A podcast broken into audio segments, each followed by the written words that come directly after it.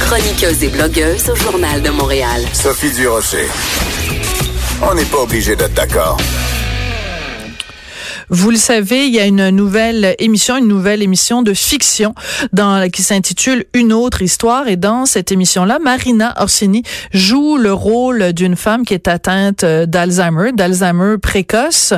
Ben, ça n'est pas que dans la fiction. Dans la vraie vie aussi, ça arrive. Des gens très jeunes qui sont atteints d'Alzheimer précoce. C'est le cas de Sandra de Montigny, dont l'histoire a été racontée récemment dans le journal Le Nouvelliste. Quand j'ai lu cette histoire, ça m'a beaucoup touché et j'ai souhaité parler à Sandra de la réalité quand on a, quand on est très jeune et qu'on a l'Alzheimer. Elle a 39 ans. Elle est au téléphone. Bonjour, Madame de Montigny. Bonjour. Merci beaucoup d'avoir euh, accepté de, de, nous parler euh, aujourd'hui. Euh, Madame de Montigny, rappelez-nous comment vous avez su que vous étiez atteinte de, de cet Alzheimer précoce? En fait, moi, je sais depuis déjà euh, plus d'une dizaine d'années que euh, c'est possible que je sois atteinte de la maladie, puisque mon père était atteint mhm. et euh, sa mère à lui et plusieurs autres personnes dans la famille. Et c'est un gène qu'on appelle autosomique dominant. Donc, quand un parent est atteint, l'enfant a 50% des risques de le développer. D'accord. Donc ça, c'est la première chose. et puis, dans les dernières années, peut-être les deux dernières années, je commençais à avoir des symptômes qui auraient pu passer pour euh, de la fatigue, du mhm. stress. J'oubliais des choses ou euh, euh, je, répétais des trucs comme ça. Puis finalement, plus ça allait, plus c'était marqué. et puis, je, pense que ce qui a commencé à, faire que j'ai voulu demander un diagnostic, parce que je le sais depuis plusieurs années que je peux demander le diagnostic, et j'avais choisi de ne pas le demander à l'origine. Oui pour vous protéger vous, pour protéger votre conjoint, pour protéger vos trois enfants, ou simplement parce que vous aviez trop peur que la réponse arrive et que ce soit oui, tu l'as la maladie? C'est ça la raison. En fait, c'est que je voulais pas le savoir en me disant ça changera rien de toute façon. Moi, ma vie, je la vis hmm. déjà euh, intensément dans le sens où j'en profite. Et puis euh, l'autre chose, c'est qu'on peut pas rien faire ou à peu près avec la maladie de, au niveau de la médication pour arrêter, ça s'arrête pas cette maladie-là. Donc, euh, je me disais, bon, ça sert à quoi? Mm-hmm. Puis finalement, un jour, je me suis comme sentie euh, euh, dans une intersection. Soit je tournais à droite ou à gauche. J'étais comme pris parce que j'avais des doutes assez présents. Que là, j'hésitais, puis j'hésitais tout le temps. Tu sais, je l'ai-tu, je l'ai-tu pas? Ouais, c'est pas normal. Ouais, mais c'est normal? Puis, puis là, à un moment donné, j'ai décidé que de le savoir, ça serait sûrement moins douloureux que de hmm. tout le temps douter, douter, parce que là, je doutais depuis depuis euh, au moins une bonne année. Là. Mais donc le jour où euh, vous avez passé le test et le verdict est arrivé, que le verdict était oui, vous êtes atteinte de, de cette maladie-là, comme votre père et comme votre grand-mère. Est-ce que en effet, ça a eu l'effet que vous vous escomptiez, c'est-à-dire est-ce que ça a été moins souffrant à partir du moment où vous aviez la confirmation? En fait, sur le coup, non. C'est sûr qu'il y, y, a un choc majeur au début. Puis moi, ce que j'ai trouvé le plus difficile à date, c'est vraiment les annonces. Là. Euh, de devoir l'annoncer, euh, à qui je l'annonce, quand, comment, les impacts, ça va être quoi. Euh, et puis aujourd'hui, plusieurs mois plus tard, je dirais que je, je, pense que je suis quand même mieux dans la situation actuelle où je le sais, puis où je peux essayer de m'organiser pour m'aider, oui. de, de, me donner des outils, que ma famille aussi le sache et non pas euh, qui pensent que je suis je suis juste pas intéressée à ce qu'ils me disent. euh, c'est pour ça que que que je me souviens pas de ce qu'ils m'ont dit ou des trucs comme ça. Oui. Donc euh, aujourd'hui, je le prends comme ça, puis je pense que c'était la, la bonne décision pour moi. Oui, parce que vous l'avez su donc euh, en juin 2018. Donc là, on est bon plusieurs mois euh, plus tard. Vous dites, ce qui est difficile, c'est de l'annoncer. Donc, euh, votre conjoint, je l'ai dit tout à l'heure, vous avez trois enfants. Comment ben, En fait, en même temps, je suis un peu gênée parce que je veux pas non plus m'immiscer dans votre intimité, mais mais dites-moi ce que vous êtes prêt à me dire là quand vous l'avez annoncé à vos enfants. Comment comment ils ont réagi? En fait, euh, j'ai quand même attendu plusieurs semaines. Là. Ça a pris comme mhm. euh, sept ou huit semaines avant que j'arrive à leur en parler. J'arrivais pas à trouver la bonne façon. J'étais vraiment mal à l'aise. Je comprends. Et puis, euh, on avait un voyage prévu à Walt Disney, puis je voulais le faire avant de leur en parler pour pas défaire leur voyage. Puis en fait, quand j'en ai parlé, j'avais décidé que je leur en parlerais chacun séparé, parce que j'en ai trois. Puis euh, j'ai euh, une, une grande fille de 20 ans, puis deux garçons de 16 et 12 ans. Puis je craignais que la réaction de un ou l'autre empiète sur l'autre, puis qu'il y en ait un qui s'exprime pas. Donc, Je comprends. donc, j'étais allée au début avec ma fille, euh, en tournant en rond, en essayant d'intégrer ça dans une conversation. Et puis, euh, quand je lui ai dit, ma fille m'a regardé puis elle m'a dit, ben voyons, maman, je le savais. Et là, je vais, hein? Nos enfants nous surprennent, hein?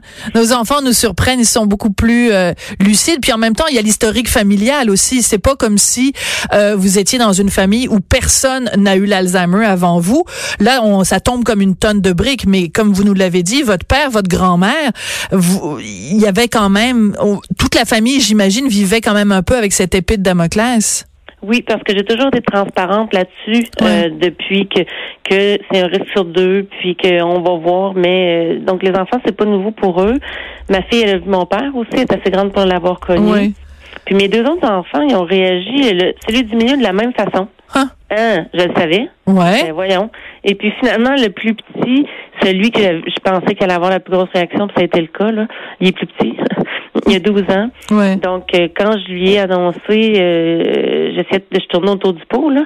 Puis j'ai fini par dire, euh, tu sais, je voulais te dire, euh, j'ai passé des examens dernièrement, puis euh, j'ai la même maladie que papy.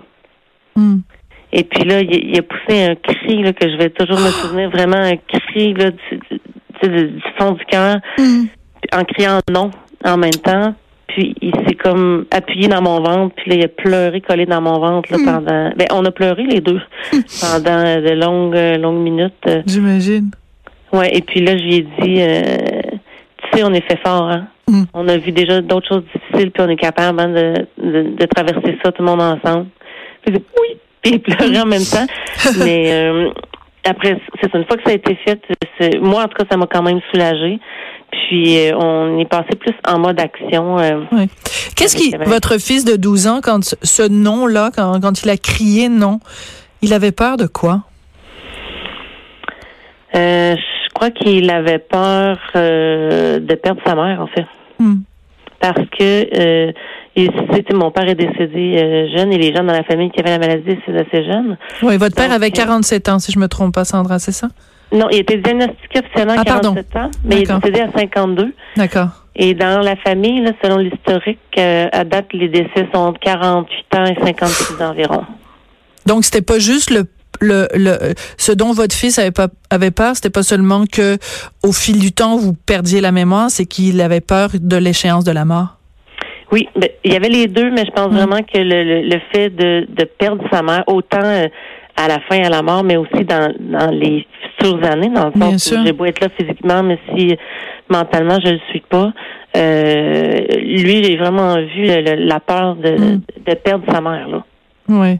Euh, vous aussi, ça vous fait peur parce que vous le savez que vous avez donc cette maladie que euh, au fil du temps, au fil des années, au fil des mois, il y a des choses du quotidien dont vous ne vous souviendrez pas, des beaux moments que vous avez vécus dont vous vous souviendrez plus. Euh, comment comment on se prépare à vivre ça? Parce que vous avez vu votre père partir petit à petit. Mhm. Comment vous vous préparez à ça? Est-ce qu'on peut se préparer à ça? Euh, oui et non, je dirais. Euh, J'essaie de. euh, j'ai toujours été quelqu'un qui, qui garde des souvenirs, des objets ou euh, des photos et tout ça, mais là, Oui. j'ai vraiment dit euh, à mon conjoint, j'ai dit là, là, les photos, là, je mets de l'ordre dans mes albums photos. je fais Ouais. imprimer les photos d'ordinateur. On va en mettre plein sur les murs. Hmm. Euh, parce que moi, j'ai beaucoup de souvenirs attachés aux photos, même dans mon enfance, mon adolescence, je me souviens peu. C'est les photos qui me ramènent quelques Hmm. des petits événements là. Euh, et puis sinon l'autre chose, euh, ben j'ai confiance en- envers les gens qui m'entourent. Oui. Puis c'est eux qui vont me rappeler, euh, qui vont me rappeler euh, certaines choses que moi je me souviendrai pas. Ouais. Vous comptez beaucoup là-dessus. Je veux vous, vous faire entendre, euh, Sandra, un, un témoignage. Donc, euh, j'ai commencé au début en disant que Marina Orsini euh, joue à la télé, donc dans cette euh, dans cette série qui s'intitule Une autre histoire. Elle joue le rôle d'une femme comme vous, euh, ben, plus âgée que vous quand même, qui a la- l'Alzheimer et qui sait que ses enfants peut-être en sont porteurs, donc exactement comme vous. Voici ce qu'elle avait à dire en entrevue à Radio-Canada à ce sujet-là. Et oui, j'ai rencontré une fille euh, qui a 48 ans aujourd'hui et qui est atteinte depuis deux ans d'Alzheimer. Et euh, c'est très touchant. C'est très bouleversant de voir cette jeunesse-là et de voir le cerveau qui s'effrite, qui...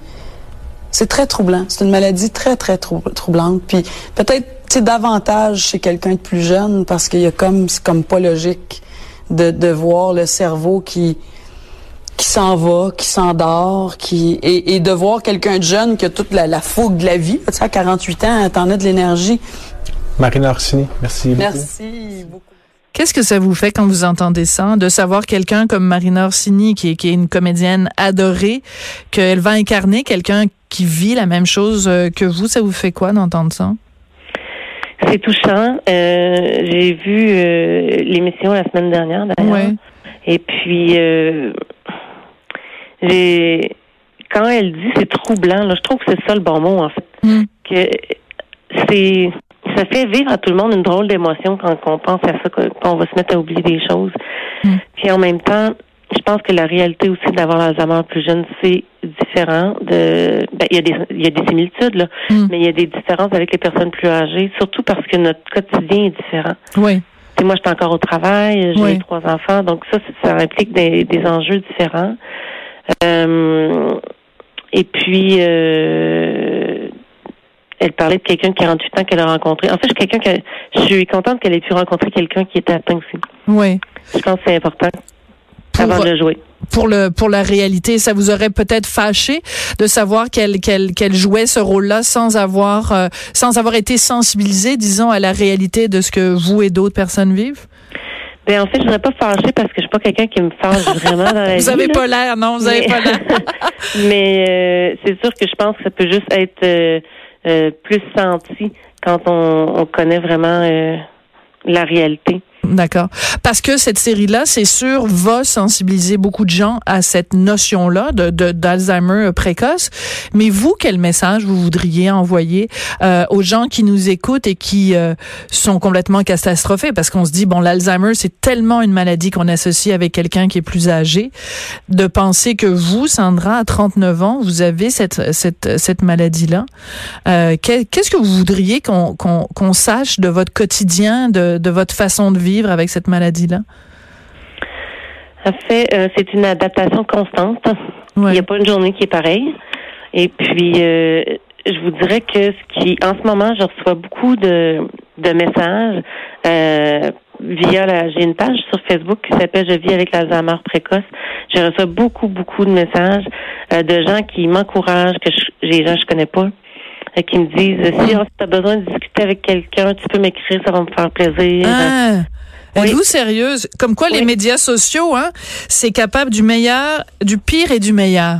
En effet, je suis tellement étonnée que Oui. ça, ça arrive, Ah. mais en même temps, je me sens nourrie.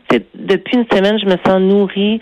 Euh, je me sens euh, privilégiée aussi que les gens prennent la peine de m'écrire puis qu'on prenne le temps d'échanger ensemble?